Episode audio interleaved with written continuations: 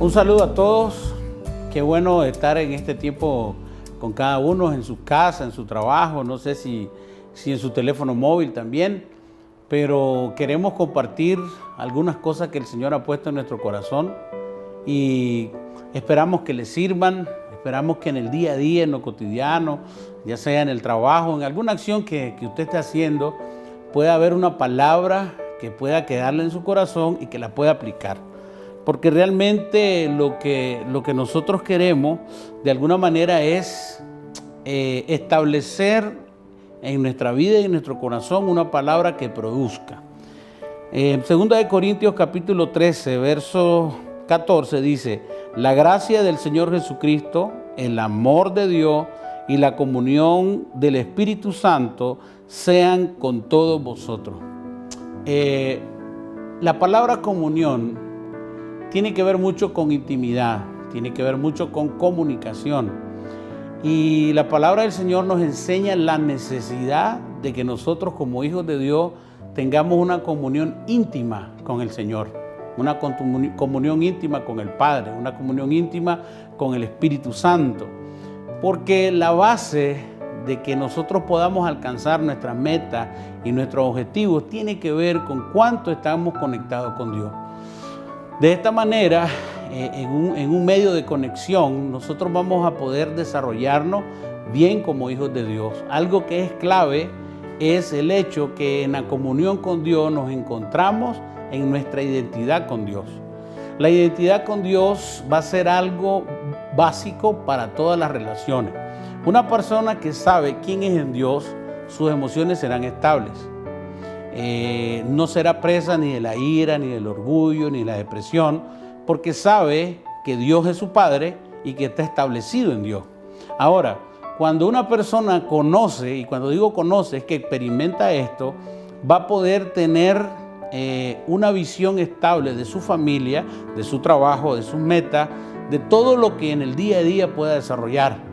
De esta manera podrá encontrar sentido y propósito en las cosas que hace porque cuando la persona encuentra sentido y propósito, de alguna manera se siente conectado a.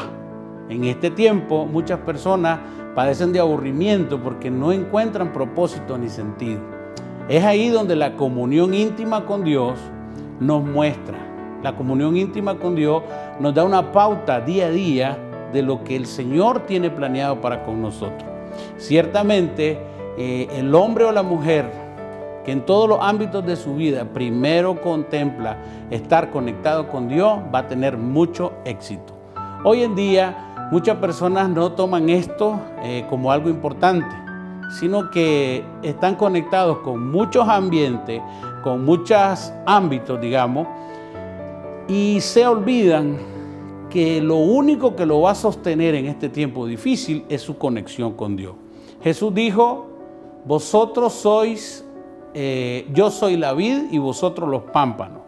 Separados de mí, nada podéis hacer.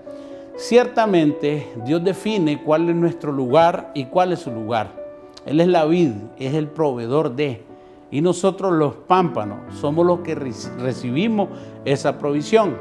La conexión va a ser el medio por el cual nosotros vamos a recibir lo que Dios tiene para nosotros.